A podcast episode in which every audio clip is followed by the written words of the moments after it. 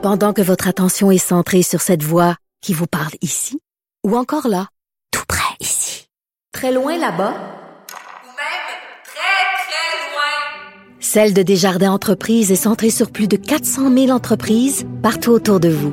Depuis plus de 120 ans, nos équipes dédiées accompagnent les entrepreneurs d'ici à chaque étape pour qu'ils puissent rester centrés sur ce qui compte, la croissance de leur entreprise.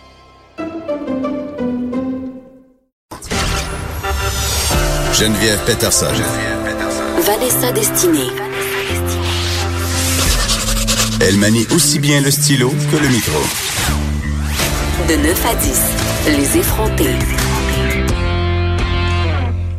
On est avec Jean-Philippe Dion. Euh, Bonjour. bonjour, qui va rouvrir son chalet ce Ouais. dimanche. Ton fameux chalet où tu reçois euh, de la vedette québécoise qui vient de se confier. Mais avant qu'on parle, qu'on se fasse des confidences, toi et moi. j'ai peur, j'ai vraiment peur, moi. Pourquoi j'ai dit oui? Tu sais que le titre de l'émission, c'est Les effrontés. Oui, hein? ben c'est ça. On dirait qu'en arrivant puis en m'assoyant tantôt, j'ai fait comme ah ouais, c'est ça. Ben le non, titre. ça va bien aller. Ça va bien parfait. aller. Allonge-toi sur euh, le divan. Ok, puis on va te poser des questions. Je suis prêt. Mais en fait, j'étais impressionnée de te recevoir, euh. Jean-Philippe. Non, mais parce que tu fais plein de choses. Tu sais, euh, on t'a connu un peu comme chroniqueur culturel, Ouais. euh, mais j'ai, t'es producteur, Ouais. t'es animateur, t'es un peu le Grégory Charles de la télé. pour vrai, pour moi. Fait que j'étais contente de, de t'avoir, puis j'avais envie d'emblée de commencer euh, parce que tu donnes dans la vedette, tu donnes Ouais. dans le, le, le, le culturel, puis j'ai l'impression, en tout cas, je dévoile un petit peu un petit préjugé qu'on a euh, Oui. collectivement que la chronique culturelle, Ouais. c'est un peu moins sérieux, c'est moins valorisé. On a l'impression que c'est un peu superficiel et futile. Ben, c'est un peu vrai. En fait, dans, je trouve que malheureusement, la chronique culturelle actuelle, malheureusement, on n'y fait pas assez de place dans nos médias.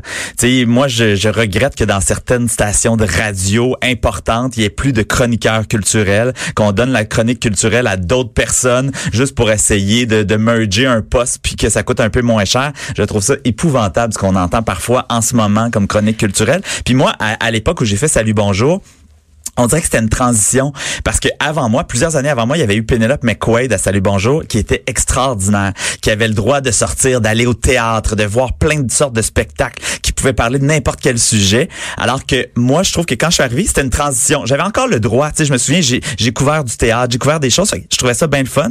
Puis aujourd'hui, des fois, je trouve que quand on entend la chronique culturelle à certains endroits, c'est un peu triste la place qu'on lui accorde, alors que pour moi, c'est hyper important parce que c'est une façon d'ouvrir justement les esprits, d'envoyer des gens lire des livres, la déesse des mouches à feu, de de- d'aller voir du théâtre, tu sais, c'est La super déesse des mouches à feu. Oui, exactement, exactement. Mais, mais, voilà, ouais. mais chroniqueur culturel, c'est un métier, puis je suis contente que tu dises ça parce Mm. que j'ai l'impression qu'on glisse tranquillement dans une espèce de pipolisation, puis qu'on n'a plus le droit non plus de critiquer. C'est-à-dire de, j'ai l'impression que c'est un espèce de festival de la plug, tu sais que on- le Québec est trop petit pour dire ben moi j'ai vu ça puis j'ai pas aimé ça. Mais tu vois, moi je suis pas un chroniqueur culturel, tu sais, je me définis pas comme ça. Il y en a d'excellents chroniqueurs puis qui ont fait ça durant des très encore très une longues place périodes. pour la critique? Ben oui, encore une place pour la critique, mais c'est pas mon travail. Tu sais, moi, moi, tu vois, quand on a créé Accès illimité, qui était l'émission juste avant moi, en fait, je me rappelle que à TVA, la France Lausière, la grande patronne, m'avait dit, on veut revenir avec une émission culturelle un peu à la Star System, parce que ça avait bien fonctionné à l'époque avec Herbie Moreau, qui a eu des co-animatrices, puis moi, ça me tentait pas de couvrir des tapis rouges. J'avais pas envie de courir après des vedettes sur des tapis rouges pour essayer d'avoir des confidences. C'est pas dans ma personnalité. Je suis pas un gars, moi, qui aime ça, là, courir après du monde puis avoir des entrevues de 15 secondes. C'est- pas ça qui me fait vibrer dans la vie. Le facteur international de la chose. Ça ne... Puis c'est ça qui est fou, c'est que j'ai l'é- l'étiquette, moi, du gars, là, tapis rouge Mais culturel. un peu pour vrai, je Ouais, tombe mais- un peu en bas de ma chaise. Ouais, mais c'est pas moi, pantoute, pantoute, je suis pantoute. contente d'entendre ça. Ouais, pour vrai. Ben en même temps, c'est correct. Moi, je trouve qu'on en a besoin. Herbie là, c'est le meilleur pour faire des tapis rouges au, au Québec là. Tu sais, il va il va réussir à avoir des confidences, il va courir après les vedettes, il va défoncer des portes. Je pense qu'il Il faut aimer ça pour Oui, avoir cet accès-là. C'est ça, mais dans Accès limité, on faisait quand même des entrevues, des reportages qui duraient 20 minutes hein. Donc ça c'est très très rare là, de faire un reportage sur un artiste puis on couvrait en fait un, un- sur une longue période de temps. Donc il y avait un processus créatif qui était couvert quand je suis parti à Paris avec André Sauvé que je l'ai suivi dans les dernières répétitions, sa première représentation à Paris, il testait son spectacle dans des petits bars et tout ça. Donc ça, c'est un processus créatif. Donc on n'est pas dans la critique, mais on est dans l'analyse d'un phénomène culturel. Oui, puis les artistes euh, que vous euh, que vous mettiez en lumière, euh, si on peut parler ainsi, quand même, étaient pas tout le temps présentés avant, de façon avantageuse. Je sentais pas que c'était complaisant. Puis Ben non, pas de maquillage, euh, Non, pas d'éclairage. on les voyait aussi dans des moments de grande vulnérabilité. Ben oui, c'est la même chose dans la vraie nature. Tu sais, si tu regardes mes deux projets des dernières années, il y a vraiment une corrélation entre ces deux projets-là. là. C'est vraiment moi d'entrer dans l'univers, dans la tête de, de mes invités pour comprendre ce qui se passe dans leur tête, plutôt que juste de parler d'un d'un produit entre guillemets. J'ai ça ce mot-là, produit culturel, mais projet culturel. Donc euh, en quelques minutes. Mais Ouais. qu'est-ce qui t'intéresse là-dedans, Jean-Philippe, de rentrer dans la tête des vedettes? Parce que il me semble que des vedettes, on en voit partout. Puis on parlait euh, du PAC, on a beaucoup parlé du PAC, puis on a Ouais, beaucoup ouais. critiqué le fait que euh, des vedettes, justement, aient pris la parole et signé ça. Puis en même temps, euh, force est d'admettre que s'il n'y avait pas eu une vedette qui avait endossé ça, on n'en aurait pas parlé. Exactement. Tu sais, au Québec, j'ai Ouais. l'impression que les vedettes, c'est notre royauté. Ben oui, un peu, effectivement. Puis c'est correct. En même temps, on a le droit de se rattacher à des modèles. Mais tu sais, moi, j'ai des modèles qui sont dans le milieu artistique, dans le monde des affaires, puis dans la vraie nature. Je reçois, euh, j'ai reçu Alexandre Taillefer, j'ai reçu euh, Madame Cora Tsouflidou, tu sais, que- qui a lancé une chaîne de restaurants, de juste déjeuner. Marimé, là. Non, exactement. Puis c'est ça que j'aime ça aussi par rapport à Accès Limité, avoir le droit d'inviter des gens qui sont pas justement des vedettes du monde culturel, tu sais, pour entendre d'autres histoires, pour parler à d'autres types de Oui, personnes. tu as eu Véronique Yvon, euh, où tu vas la voir, entre autres. Ouais, exactement. Pauline on parle Marois. Pauline Exactement. Marois, quand même. Tu sais, une première ministre qui vient au chalet, c'est quand même pas banal. Et des confidences exclusives parce ouais. qu'elle se sentait en confiance pour aller plus loin qu'un plateau où est-ce que tu as un peu l'impression que c'est un dîner de con ou que tu es sur la sellette. Sais, Ça te permet Exactement. d'aller un peu plus loin avec Oui, les ben c'est ça. Puis la durée, c'est ça qui est important aussi. C'est de se donner le droit de faire de longues entrevues. Parce qu'à cause du, du changement un peu des médias, on veut que tout soit clippé, que tout soit rapide, que ça aille vite. Donc les invités vont sur un talk show, deux, trois pètent une surprise, puis là, ils parlent en deux secondes de leur projet. Donc ils n'ont pas le temps, le temps de se raconter. Alors que moi, ce que je veux offrir plutôt, c'est des plateaux où les gens ont le temps. Puis ils ont le temps en, en petit pépère. C'est quand même 30 heures de tournage, la vraie nature. Donc ils ont vraiment le temps de se raconter. Mais comment ça se passe? Vous allez au chalet, les gens couchent là, parce que là, c'est long. Puis là, moi, je me disais, bon, ils pleurent tous, c'est sûr qu'ils leur fait boire quatre bouteilles de vin. Moi aussi, je pleurais, là. C'est Il sûr. y a des injections en fait pour qu'ils pleurent. Le sérum de vérité. Eh oui. Mais Non, mais en fait, c'est super simple. Les, les invités arrivent le matin, donc ils passent vraiment un week-end avec nous. Donc il y a une nuitée. euh, c'est- c'est- on a ouvert un bed and breakfast. C'est vraiment ça. Donc ils arrivent. Il y a le premier segment en fait, c'est la grange. Donc c'est là qu'on parle de l'enfance. Puis c'est souvent là qu'il y a le plus de pleurs, tu sais, parce que les invités replongent dans leurs souvenirs d'enfance. Mais c'est pas des pleurs tristes. Tu sais, c'est des pleurs de nostalgie. Oui. C'est des pleurs qui évoquent des souvenirs. C'est beau, moi je trouve là. Tu sais, je trouve ça beau. Puis moi j'ai ça là, la première saison de, de la vraie nature quand je, lisais des chroniqueurs télé dire j'ai eu un show de puis il y a trop de gens qui pleurent. Mais on a tendance à penser que tu cherches un peu la money shot quand même. Tu sais, justement, de, de, faire, de déstabiliser ton invité pour faire de la bonne télé parce que c'est un processus qui est quand même efficace en maudit. Tu sais, quand on regarde Ouais. ça, moi, j'ai le moton, là. Ouais. Ben oui, mais ça marche. Oui. C'est ça. Ben c'est ça. Donc tu vis une émotion, puis c'est ça le but. Puis moi ce que je veux pourquoi ça t'énerve quand on dit ça? Ben j'ai ça de dire que c'est un show de braillage parce que c'est comme si de dire que des vraies émotions, c'est du braillage puis c'est de diminuer ça. Alors que moi ce que je veux c'est qu'on parle avec nos tripes, on parle de qui on est, comment on est sans bullshit.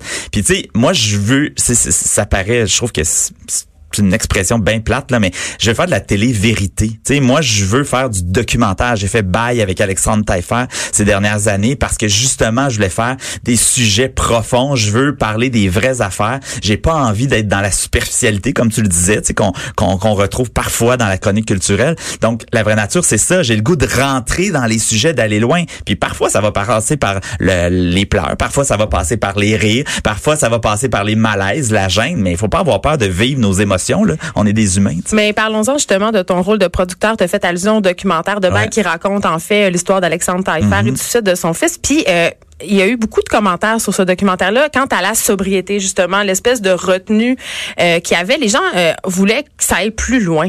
J'ai pas entendu ça. Moi, j'ai vu ça dans des certaines chroniques euh, télé. Mais est-ce que est-ce que cette sobriété-là était, était fondamentale pour toi? Parce qu'il y en a pas de money shot dans Bail. Là. On n'a même pas. sobri- Oui. La sobriété, euh, on est allé loin quand même dans les confidences d'Alexandre. Là, Tu sais, il parlait quand même euh, de tout ce qui est arrivé avec son fils. On a exposé la situation, on a cherché. Mais la fameuse lettre, tu sais, vous avez Ouais. Fait le choix éditorial de ne pas la lire. Ben pas au complet. Ouais. Ben non, c'est ça. Puis c'est sûr qu'à un moment donné, il faut, se- faut se mettre des limites. Puis tu sais, si on était allé justement trop loin, là, on serait tombé dans une espèce de voyeurisme. Puis moi, je voulais pas non plus enlever le focus sur le, le, le, le sujet qui est la santé mentale chez les jeunes. Par exemple, quand on a interviewé le docteur Barrette, le ministre de la Culture à l'époque, euh, de la Culture, oui, de la Santé à l'époque, ces réponses, il y avait des réponses qui avaient pas de bon sens là, mais on les a toutes enlevées du documentaire Pourquoi? parce que moi je voulais pas qu'au lendemain on parle des réponses qui ont pas de bon sens du ministre de la santé plutôt que de parler du cas présent. Mais en même temps, ça fait partie du problème.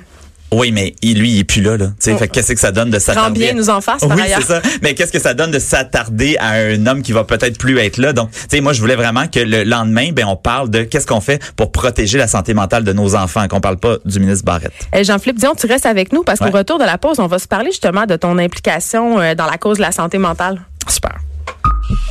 Les effrontés. De 9 à 10.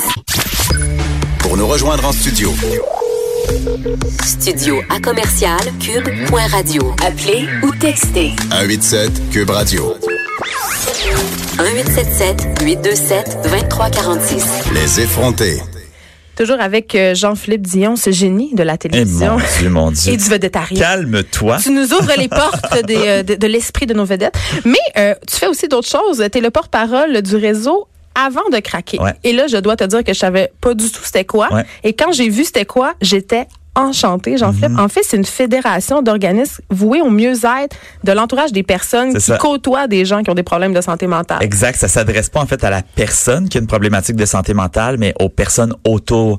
Donc, parce que euh, j'en ai parlé mille fois, mais moi, ma maman a des problèmes en santé mentale, donc je suis le fils de quelqu'un qui a des problèmes en santé mentale. Puis c'est difficile pour un enfant, pour un mari, pour une sœur, de, ben pour une sœur, pour une fille en fait, dans ce cas-ci, de, de, de savoir quoi faire, de savoir comment gérer la situation question quand la personne est en crise, est-ce que tu shake ou est-ce que tu l'écoutes? C'est plein de questions qui se posent.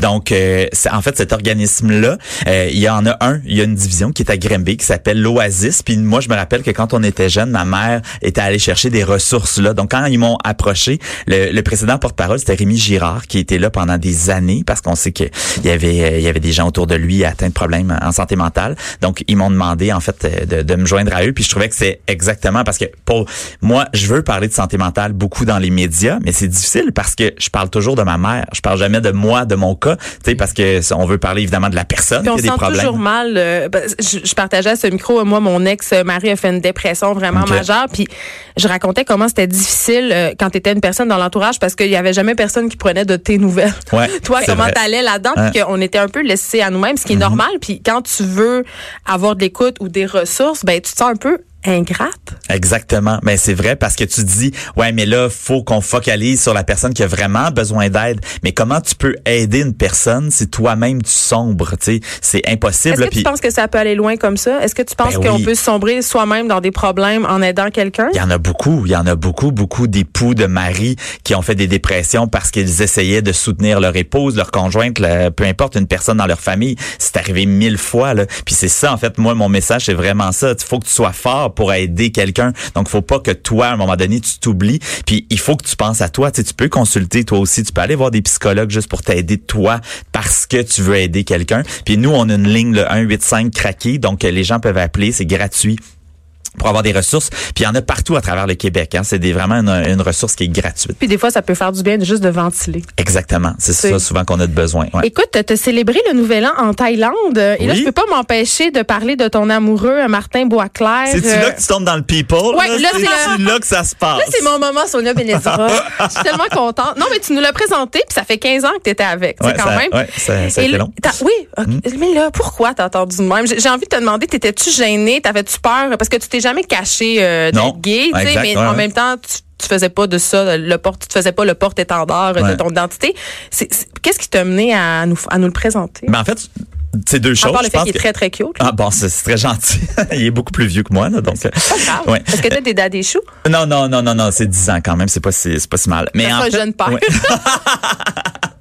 Mais en fait, il y a deux choses là-dedans. J'ai attendu aussi d'être plus établi dans ma carrière pour le présenter parce que je voulais pas être identifié comme le jeune animateur gay, tu sais. Puis là, donc, être invité sur, tu fais des, une drôle de face, Ben, mais être fait, invité euh, sur tous les plateaux pour parler de, puis tu sais, je refuse plein d'entrevues pour parler d'homosexualité. J'en fais là, puis j'ai pas peur d'en parler, mais ça me tente pas de juste aller parler d'homosexualité. Je vais aller parler de moi, de ma vie, puis là-dedans, ben il y a de l'homosexualité, il y a pas de Ça problème. te définit pas entièrement. Exactement. J'ai fait une ouais. phase parce que tu as dit j'ai attendu que ma carrière soit bien Ouais, établie. ouais. Est-ce que tu penses que il y a encore des préjugés euh, sur l'homosexualité dans le monde artistique que ça Eh, aurait pu te nuire? Ouais. Moi, j'ai déjà eu quelqu'un là, une- en figure d'autorité qui me disait que c'était une très mauvaise idée pour moi, voire m'interdisait de faire une entrevue dans le fugue parce que c'était pour me porter préjudice, c'était pour me donner une mauvaise étiquette, tu sais. Puis je comprends pourquoi cette personne-là avait cette réflexion-là parce que tu sais c'est un média un peu trash aussi Euh, là-dedans il y a plein d'affaires là, tu sais. Mais c'est ça, sauf qu'à un moment donné j'ai le droit de parler qui je suis. Puis tu sais je me souviens qu'il y a quelqu'un qui m'avait conseillé puis qui m'avait dit ben non, au contraire, tu sais vas-y puis fonce puis affirme qui tu es puis justement tu sais moi je je prône la vérité, c'est ça que je disais tantôt que je veux faire une télé vraie, donc je peux pas non plus me cacher. Puis il y avait ça aussi à un moment donné de dire je peux pas cacher mon conjoint tout le temps non plus puis que sur le tapis rouge il s'en va en arrière avec mon manteau parce Et pourtant, que il y en a qui ça. le font quand même. Oui, exactement, mais tu sais, puis mais en même temps, je dis pas que je vais faire tous les tapis rouges avec lui non plus tout le temps, tu sais, parce que je veux pas que on les photos, tu sais, je, con- je je suis assez conscient des médias pour pouvoir contrôler le message que je veux envoyer. En Je fait. comprends bien le star system, disons-le. Exactement, ouais. J'ai envie que tu nous racontes un peu des petites anecdotes croustillantes. Ben, euh, ok, parfait. à propos de quoi? Mais à propos de tout, là, raconte Ok. des, des moments un peu awkward ou des, des tournages qui ont été un peu euh, sketch ou, ou même euh, des beaux moments, des choses qu'on sait pas, là, des petits pas de Ben, à propos de quoi, pauvre toi Mais là, à propos de, je sais pas, moi, ton chalet, ta chalet, vie, bon. t'as été avec Julie Snyder longtemps. Je Ouais. pense que tu dois avoir quand même quelques anecdotes épiques. Ça a été un peu ta mentor, d'ailleurs. Oui, ben j'ai appris à faire de la télé vraiment avec Julie au départ. Tu c'est- vraiment elle qui m'a appris euh, ce, ce métier-là. Stéphane Laporte aussi beaucoup. C'est vraiment avec eux que je- que j'ai commencé puis que je leur dois le, le début de ma carrière. Mais c'est sûr qu'au cours des dernières années, j'avais envie aussi de voler de mes propres ailes. Puis tu je pense que justement, tu quand t'es allé à l'école de la vie, de la télé, ben après ça, à un moment donné, t'es capable de ton bagage, t'es capable de voler. Puis je suis très heureux actuellement dans ma carrière parce que j'ai plus les coups des franges aussi, puis je suis capable de faire les projets que je veux. Mais tu sais, par exemple, La Vraie Nature, dimanche soir, euh, à TVA, 21h15, après La Voix. Hey, c'est On- une plug vraiment subtile, j'en fais bravo. bravo. Mais là, on fera pas comme si Cube Radio appartenait pas à Québécois. J'apprends beaucoup oui. de toi. Je pense que tu vas être comme un mentor pour moi. Parfait, tu viendras. je vais La t'enseigner. propriété de Québécois. Ah ouais. Ben oui, j'ai entendu Je ça. savais pas ça, je m'en vais. Bye. Mais en fait, C'est pour tu vas... ça que Pierre Carl, il vient. C'est ça. En français, s'il vous plaît. J'adore ça. Merci. Ça, c'est vrai, mon Pierre Carl. Il a raison. Mais en fait, c'est ça. Donc, dans l'émission Dimanche soir, par exemple, tu sais, nous, à la vraie nature, on arrête de tourner à un moment donné, là, tu sais, euh, vers 22 heures à peu près, on finit le souper. Puis là, on décide, en fait, de, de prendre un verre de vin puis de jaser ensemble. Mais il y a des soirées quand même qui dégénèrent, tu sais. Il y a Oh. des soirées, des fois, mais c'est pas trash, là, on s'entend, là, mais où on prend un verre de vin puis euh, ça se met à jaser. Corneille est arrivé avec du whisky puis, tu sais, on, on se fait aussi. Oui. Il a dû chanter la la la la. C'est lui qui chante ça? non, Corneille, Moi, je suis pas bonne. Oui, C'est lui, je suis bonne. Ben oui, c'est Ah oui, lui mais ça. la, la, la, oui, c'est ça. Hey, Oui. Est-ce que tu remets en question mes talents de chanteuse? Oui, je Ok, le confirme. Donc, Corneille avait amené du whisky, mais ça, c'est pas très Ouais. croustillant. Non, c'est ça, mais que, bon Dieu, des histoires croustillantes. C'est quoi ta Euh, pire entrevue de ta vie, mettons? Ma pire entrevue, euh, papa, papa, papa, Les papa, protèges papa. le merta du milieu Papa, papa, québécois. papa, Alex Nevsky. Non, mais j'ai souvent raconté en fait que euh, Louis José, quand on a lancé Accès illimité, on partait ça avec Louis José Hood, ok? Ok. Puis le concept, on se rappelle de cette émission-là, c'était d'aller chez les artistes, tu sais, on allait chez eux, on débarquait chez eux, on rentrait dans les maisons, on allait partout. tu sais. Ils doivent tellement faire le ménage avant, là. C'est Hey, Moi, il sûr, faudrait que je c'est fume sûr. de ma maison. Sérieusement. Oui, mais non, c'est vrai que c'était tout le temps pop quand on allait chez le monde. Mais bref, quand on a commencé le tournage avec Louis-José, on est arrivé chez lui, puis là, il s'est mis à capoter à l'idée que l'équipe rentre chez lui. Puis je comprends, là, moi-même, j'aime pas ça avoir des télés chez moi. Donc finalement, on a fait tout le tournage dans son cadre de porte parce Oh que... Ben parce Ça, que c'était vraiment intime. Oui, mais c'est ça. Puis moi, hey, je suis sorti de là déprimé. Là, j'étais Oh dépressif parce que nous, on avait vendu une émission à TVA en disant, on va rentrer chez le monde, on va aller chez les Mais vedettes. dans le portique. On a fait tout euh, ça, le premier segment dans le portique. Fait que ça a pas été facile. Mais tu sais, j'ai vécu plein de choses dans ma carrière de- avec Céline en voyageant. Euh, Tu sais, j'ai fait la tournée mondiale de Céline. Puis c'est sûr que tu sais, on, on a vécu toutes sortes d'aventures. Mais tu sais, c'est pas des affaires croustillantes. Qu'est-ce que tu penses de ça, la. Céline 2.0? Oui, la nouvelle de te- Céline, pas choix là. de le demander, là. Ben, je- moi, je trouve ça drôle, honnêtement. Là, tu sais, ça me fait beaucoup rire. Là, Céline qui Est-ce que tu s'éclate. penses qu'elle est en train de nous faire un Britney Spears, qu'elle va se raser la tête bientôt? Non, non, non, je pense pas. Je pense que Céline est assez saine d'esprit par rapport à une Britney Spears qui, elle, est un peu moins, tu sais. Céline n'est pas dans l'alcool, n'est pas dans la drogue, tu sais. C'est juste une fille qui s'éclate. Après ça, on peut juger du goût, est-ce de bon goût ou mauvais goût. Ah, moi, Ça- j'adore. Ouais, bon, ben tu vois. Mais mais c'est ça, mais c'est juste une femme qui s'éclate puis qui a envie de faire ce qu'il veut, qui a de l'argent, puis tu sais. Mais ça en- nous dérange. On veut pas que Céline ait une personnalité. Ouais, je suis d'accord. C'est vrai. Après lui avoir Ouais. reproché toute sa carrière d'être là, on lui c'est ça. reproche d'être T'as- comme t'as plus grande que vraiment nature. raison, tu sais. Oui, mais ouais. nos vedettes, on veut pas qu'il y ait des personnalités. Je pense entre autres aux animatrices. Si je pense à Véronique Cloutier Ouais. ou Pénélope McQuaid, qui sont Ouais. des animatrices assez consensuelles, tu sais. Ouais. Quand ils font des sorties où on voit justement des prises de position, où ils, osent avoir justement une personnalité, le public le reçoit assez mal en général. C'est pas très bien perçu, tu sais. Ouais, mais je pense que aussi ça dépend de la façon que c'est fait. C'est sûr que si on le fait sur un ton accusateur, c'est sûr que si on le fait en haussant le ton, ça passera jamais bien. Moi je pense qu'il y a une façon une façon d'envie aussi de passer nos messages, puis que ce soit fait de façon douce. Puis je dis pas que, que Pénélope euh, passe pas ses messages de la bonne façon là, mais tu sais, je pense qu'il y a une façon de tout dire d'envie. Au même titre qu'il y a une façon, on peut poser toutes les questions. Tu sais, tu aimes ça poser des questions euh, plus mordantes, puis moi aussi j'aime ça poser des questions. Puis souvent les gens me disent ouais, mais tu sais, t'as pas peur de poser des questions, d'aller dans des zones aussi privées? Hey, si l'invité veut pas répondre, il répond pas. puis Vraiment. Il change de sujet. Puis moi j'ai aucun problème avec ça. Là. Une entrevue, ça se fait à deux. Là. Si si l'invité sent qu'il a pas la confiance, en fait, il, il est pas aimé même par son intervieweur, ben ça ça donnera pas une bonne entrevue. tu été recherchiste. T'as tout fait, là. Bon. C'est quoi Hey, ta... moi, là, ça fait 15 ans la semaine prochaine que j'ai commencé en télé. J'ai commencé sur Star Academy 2004. J'étais archiviste dans le l'espèce de solarium de Monsieur Pelado. Puis, donc... Ça je- revient toujours à lui, hein? oui. Non, mais ça, c'était le père. C'était Monsieur Oh, Pelado. mon Dieu, Ben oui, dans le raison. là. Oui, oui, monsieur, monsieur. Donc, et moi, mon, mon travail, c'était de retranscrire les conversations des candidats de Star Academy. Donc, j'avais des écouteurs. Puis, pendant 12 heures par jour, je... tu Est-ce que tu voulais faire une crise de panique? Ça devait être tellement long puis plate. eh non, mais je me dis, oh mon Dieu, ça va être ça, ma carrière en télé? C'était long, long, long, long, long, long.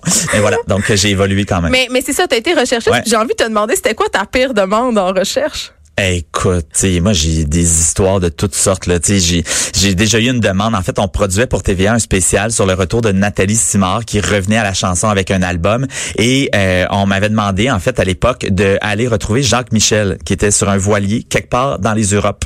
Ben. Et, ouais. Donc Julie Snyder me demande ça. Le gros spécial à TVA, ils veulent Jacques Michel parce qu'il y a une chanson de Jacques Michel. Jacques Michel, c'est aussi euh, le village de Nathalie. Bon tout ça. Fait que là, ils me demandent de retrouver Jacques Michel qui est dans sur un voilier.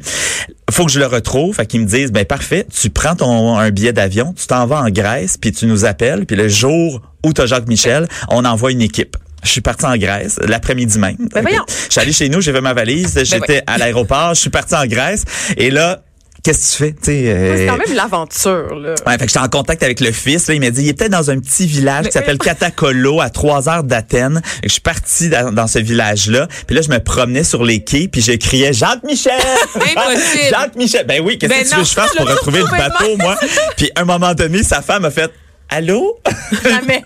Et c'était la femme de Jacques Michel. Fait que pendant deux jours, parce que là, ça a été long avant que l'équipe du Québec arrive avec Nathalie pour le tournage. J'ai bu de l'ouzo sur le bateau de Jacques Michel sur, en Grèce au gros soleil pendant deux jours en attendant que- qu'il arrive. Mais tu sais, c'est des histoires comme ça. Tu c'est carrière que t'as. Ah, aïe, anecdote, ouais. écoute. Écoute, Jean-Philippe, tu devrais écrire un livre avec toutes ces anecdotes, mais en attendant, on va écouter euh, La vraie nature qui Ouais. reprend sa case horaire sur les ondes de TVA, hein, à 21h15. Et c'est quand c'est dimanche, Il y a? Jacques Michel qui est là. Mon Je Dieu, sais. votre réalisateur est incroyable. Manque hein. juste l'alcool. Une culture Il extraordinaire. écoute l'émission pendant qu'on la fait, c'est Ouais. incroyable. Incroyable. Merci.